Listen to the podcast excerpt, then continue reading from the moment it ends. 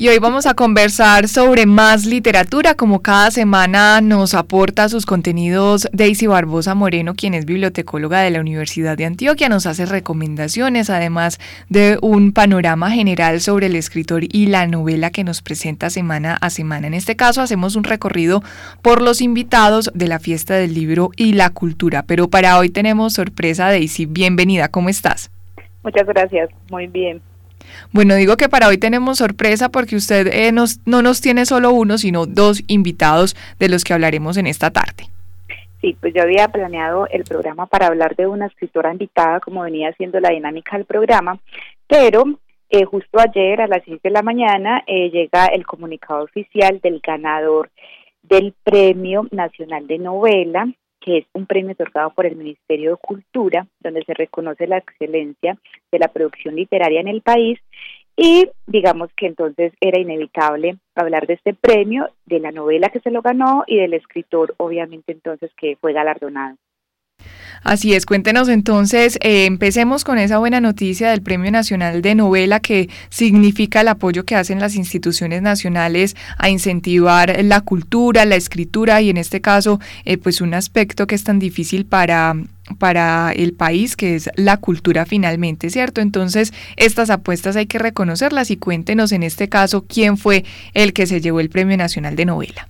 Bueno, les voy a contar un poco qué es el Premio Nacional de Novela. Digamos que es el, galando, el, el galardón máximo para los escritores colombianos. Desde el 2013 eh, se decide que no se van a premiar obras inéditas, sino que se van a premiar obras publicadas. Y digamos que eso tiene eh, un asunto muy positivo y es que los lectores inmediatamente eh, el escritor se gana el libro, la novela se gana el libro, digamos que ya se puede comprar porque es un libro que ya está eh, en el mercado. No como pasaba antes, y era que se ganaba una novela inédita y hay que esperar casi un año para que se pueda publicar. Entonces, desde el 2013 cambia esa dinámica y hemos tenido entonces dos ganadores en esa dinámica hay que también que contarle a nuestros oyentes que eh, un año se lo gana en el género de poesía y el otro año se lo gana narrativa, o sea que va como intercambiando. Eh, este premio nacional entonces se lo gana por narrativa Evelio José Rosero, fue el primero que se lo gana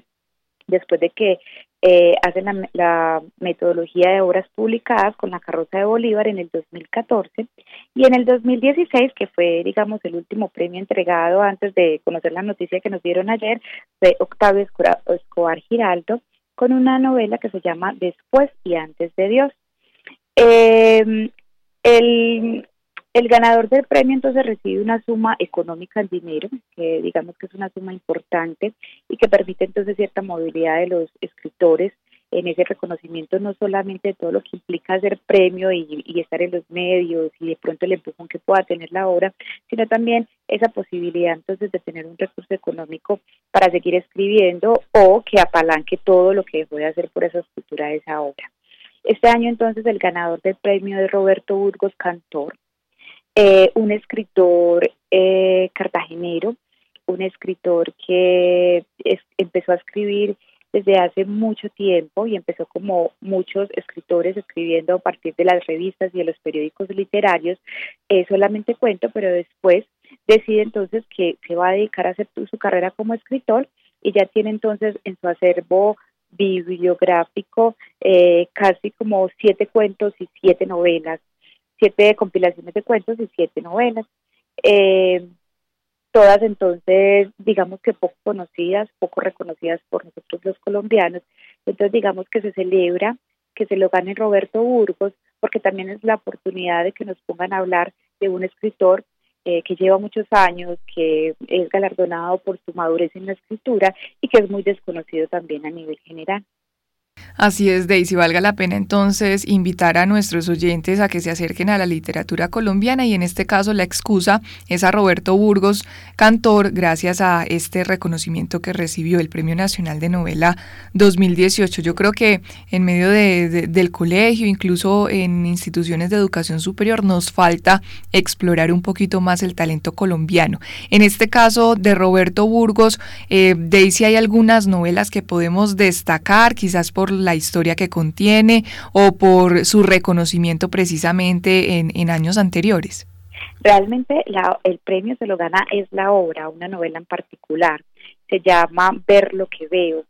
Es, digamos, la novela que fue premiada de Roberto Burgos, pero entonces al ser premiada esa novela, digamos que sale en escena todas las otras novelas que él ha escrito y todos los otros cuentos que ha escrito. Entonces, Ver lo que veo eh, cumple como en el parámetro eh, del premio y es que tuvo que haber sido publicada en este, en este periodo del 1 de enero del 2016 al 31 de diciembre del 2017. Es decir, eh, se cubren entonces esos dos años completos.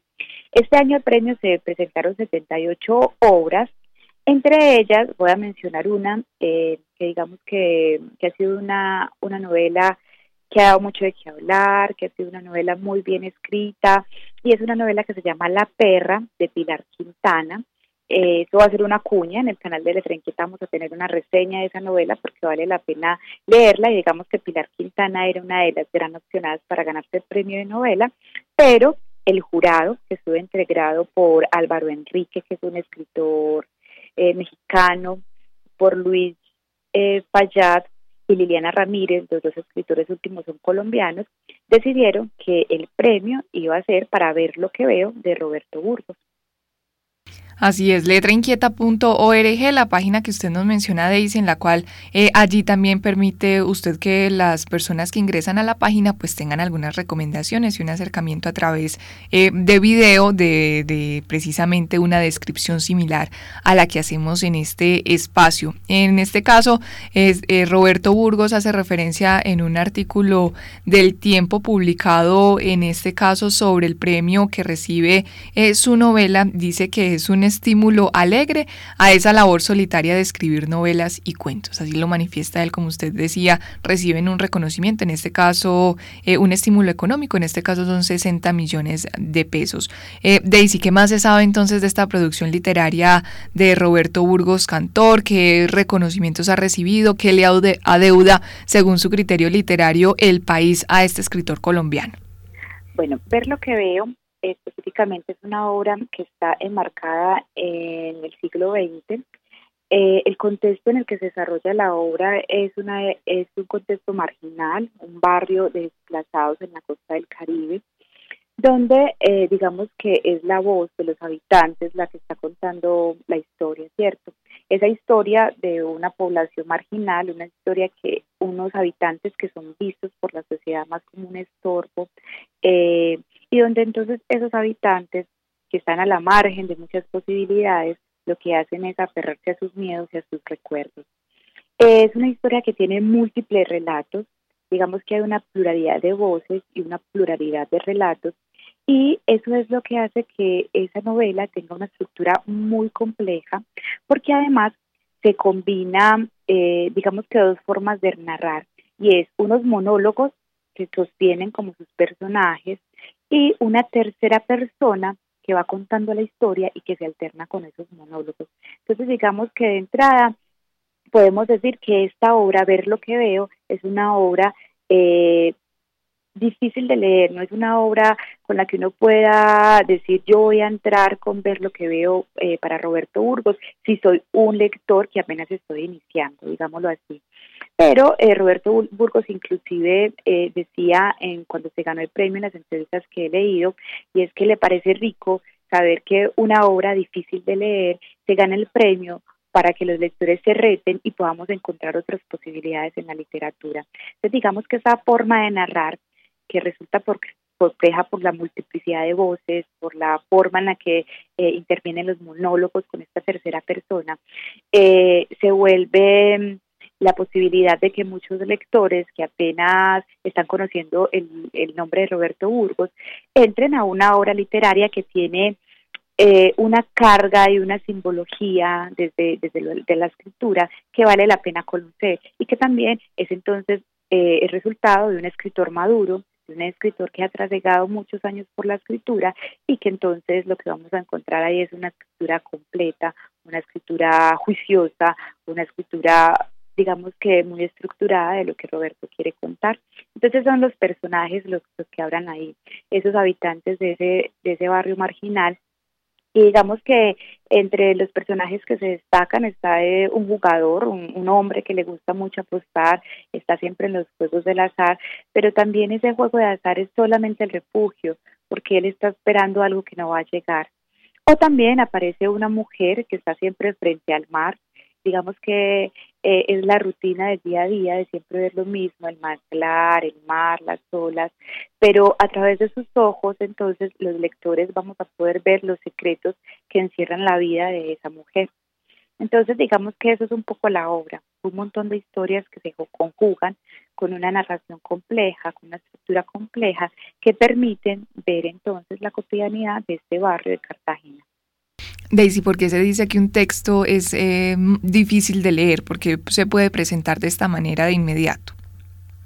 Pues eh, yo creo que es más como por la estructura narrativa. Digamos que cuando eh, nombramos un texto es fácil de leer es porque es un texto muy lineal, donde los hechos van unos tras otros y donde no intervienen, digamos que muchos personajes o muchas voces en la narración. Cuando hay un texto, un texto que va y viene, cuando hay un texto que cambia de narrador y que uno ya de pronto como lector se confunde un poco de quién está hablando, cuál es esta época, digamos que es mencionado como un libro más difícil de leer. Entonces, digamos que merece más atención del, del lector, merece un lector mucho más, eh, mucho más concentrado,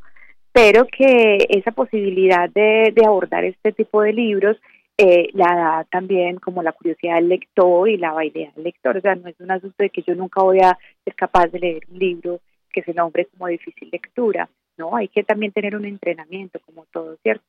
Yo, pues, cuando inicio en una práctica deportiva, empiezo por las bases y después voy escalonando. Lo mismo, digamos, que pasa con la literatura. Entonces, por eso, eh, en particular, eh, o las obras literarias cuando tienen esos giros en el tiempo, cuando tienen esos cambios de voces, eh, es como cuando, cuando hay muchas eh, historias que se van tejiendo y que uno las ve como muy aisladas y que después al final es cuando se tejen, es cuando se dice que es una obra difícil de leer. Daisy, y en este caso, para esta semana vamos a dejar eh, tarea, pues diciéndolo así, pero la recomendación literaria va a ser sobre este escritor o sobre el que tendríamos en fiesta del libro. Bueno, eh, es que la escritora que quería para Fiesta del Libro fue una escritora que me llamó mucho la atención cuando yo leí el listado de, autores que van a venir a la fiesta. Ella se llama Mercedes Estramil, no sé realmente cómo se dice Estramil, Estremil, bueno, Estramil, y ella es una escritora uruguaya. Me llama mucho la atención porque yo no conozco mucho de la literatura uruguaya. Digamos que hay dos grandes exponentes de la literatura, pero no conocemos más nace en Montevideo y digamos que es una escritora que tiene alrededor de media docena de libros que todos llaman mucho la atención y que hay un asunto particular es que no tenemos nada en las librerías ni en las bibliotecas de Medellín. Entonces quería más como dejarlos antojados para que vamos, la conozcamos y miremos la oferta editorial que llega eh, a Medellín a partir de la fiesta del libro, por si se antojan de leerla, pero realmente de Mercedes eh, yo hice la tarea de buscarla, de preguntar en las librerías y no tenemos nada, pero tiene títulos muy llamativos y se ve que es una escritora interesante, tranquila, pasiva, que lo que ha hecho entonces es hablar, digamos que una Uruguay que también es muy desconocida porque ella dice, nadie sabe inclusive dónde está Uruguay, ¿cierto? Eh, si uno se pone a pensar entre los países de Latinoamérica, uno generalmente no ubica Uruguay. Entonces me parecía importante mencionarla, me parece que es un reto empezar a buscar más escritores de Uruguay para entonces entender un poco qué está pasando con la literatura en Uruguay, que para muchos, y, inclusive ella en alguna de las entrevistas la, lo nombra, eh, se absorbe por todo lo que pasa con la literatura argentina, con la literatura chilena, y digamos que eso es como un impulso, digamos que en este momento eh, se puede decir, según lo que uno lee en los artículos literarios, es que la literatura uruguaya está volviendo como a resurgir. Hay como una pregunta de, bueno, ¿qué está pasando con estos escritores? ¿Por qué no los estamos impulsando? hay como una intención de volver a resurgir con la literatura uruguaya. Entonces era, era ella la escritora eh, invitada pues a la fiesta de la que quería hablar. Ella es muy bonita porque cuenta que ella empezó a estudiar contabilidad porque obviamente sus papás le habían dicho que no podía estudiar una carrera que la hiciera pobre, sino una carrera que le diera para vivir. Y después de hacer unos semestres se da cuenta de que eso no es su cuento, que ella quiere ser eh, otra cosa y se, y se inscribe entonces a literatura y ella cuenta entre, risas que justamente se, se anota en una carrera para pobre. Empieza a trabajar muy pronto en varios periódicos de, de, de, su lugar de origen, empieza a, desempeñarse como periodista cultural y eh, finalmente no termina la universidad, digamos que esas cosas que para ella no eran importantes era recibir el cartón, sino que simplemente pasa los semestres y no recibe el cartón y sigue entonces trabajando en ese periodismo cultural y leer y estar al lado de los escritores, de los autores, de, de las novelas, de los cuentos, la, la que lo animan, la, animan a escribir y empieza entonces eh, a, escribir su primera novela, que todas las novelas tienen una particularidad, es que son muy cortas, ninguna pasa más de 140 páginas, entonces yo creo que es una escritura que se puede leer fácil, que tiene la particularidad de que sus, pues, sus textos son muy cortos, pero además también la mayoría de sus textos están escritos en español, pero tiene el título en inglés. Entonces, por eso también quería como dejarles la curiosidad de, de que la vayan a ver y la podamos escuchar en la fiesta. Además, Daisy, que siempre eh, o en la mayoría de los casos eh, uno se encuentra con invitados eh, masculinos, ¿cierto? Este campo también lo ha venido colonizando las mujeres y qué bueno entonces que aquí en este espacio hemos traído ya a varias escritoras para conversar un poquito sobre ellas, sobre su producción y también esa historia de lo que significó y vincularse y ser parte de este mercado literario no solamente latinoamericano sino mundial. En este caso entonces ella también hace esta apuesta está siendo un poco rebelde en, en esas eh, toma de decisiones que los padres también intervienen eh, de, de, orientar hacia dónde se debe ir, sabiendo que por ahí hay una frase popular que dice que se haga lo que le gusta, lo que, lo que se quiere hacer en la vida, que el éxito vendrá por añadidura algo más, obras de esta, de esta invitada al, a la fiesta del libro y la cultura que podamos destacar, alguna en particular que de pronto eh, sobre la que se haga más renombre de su producción literaria y reconocimientos también que haya recibido a lo largo de su carrera. Bueno, a mí me llama mucho la atención eh, su primera obra, la publicó en 1996 y se demora 13 años para publicar la segunda. Es una novela muy corta, se llama Rojo y parece que el tema central gira eh, en una mesa de jugadores de carta, de cartas y, me gusta eh, lo que he leído en cuanto a la crítica de las reseñas que tiene esta obra. Digamos que mm, me llama mucho la atención eh, el nombre, eso es como lo que más me evoca y quisiera pues como empezar por su primera obra, aunque ella también tiene una obra muy reciente publicada en el 2017 eh, es una obra eh, donde hay un narrador en primera persona, es la protagonista es una mujer, una mujer que no se hace querer, querer mucho por los lectores, digamos que es un poco antipática. Y en esta obra, a partir de esa mujer, entonces Mercedes nos cuenta, nos habla sobre un mundo, digamos que es casi como una crítica literaria, porque ella se plantea un concurso, un concurso literario para escritores muertos o para personas que ya hayan muerto y un poco plantear la idea que de lo que eh, no has dicho lo tienes que decir antes de morirte. Esa es como la, la trama de, de, su última de su última novela. Entonces también me parece pues como curioso. Entonces yo si me dicen que quisiera tener de ella, yo escogería su primera obra y su última, un poco también para ver cómo inicia y cómo va creciendo eh, en cuanto a lo literario Mercedes. Eh, yo creo que el reto para los oyentes es entonces eh, tener estos dos nombres de estos dos escritores, digamos que uno colombiano que acaba de ganarse un premio, a Mercedes que es una escritora uruguaya que digamos que casi no está en el panorama eh, ni, en ni en nuestra oferta editorial, escritores uruguayos, para que entonces miremos cuál de los dos escritores queremos leer, queremos ver y podemos entonces eh, antojarnos para ver a Mercedes o para seguir eh, leyendo a Roberto Burgos, porque Roberto Burgos sí los encontramos fácil en las bibliotecas, en las librerías, entonces queda a elección de los oyentes. Perfecto, Daisy. Aquí tenemos entonces la opción de, eh, de cierta manera, hacerle seguimiento a uno de estos dos, como usted nos lo mencionaba, y aprovechar esa fiesta del libro y la cultura para ampliar eh, la percepción y también el conocimiento sobre el mundo literario. Daisy, muchísimas gracias y nos escuchamos entonces dentro de ocho días con más recomendaciones. Claro que sí.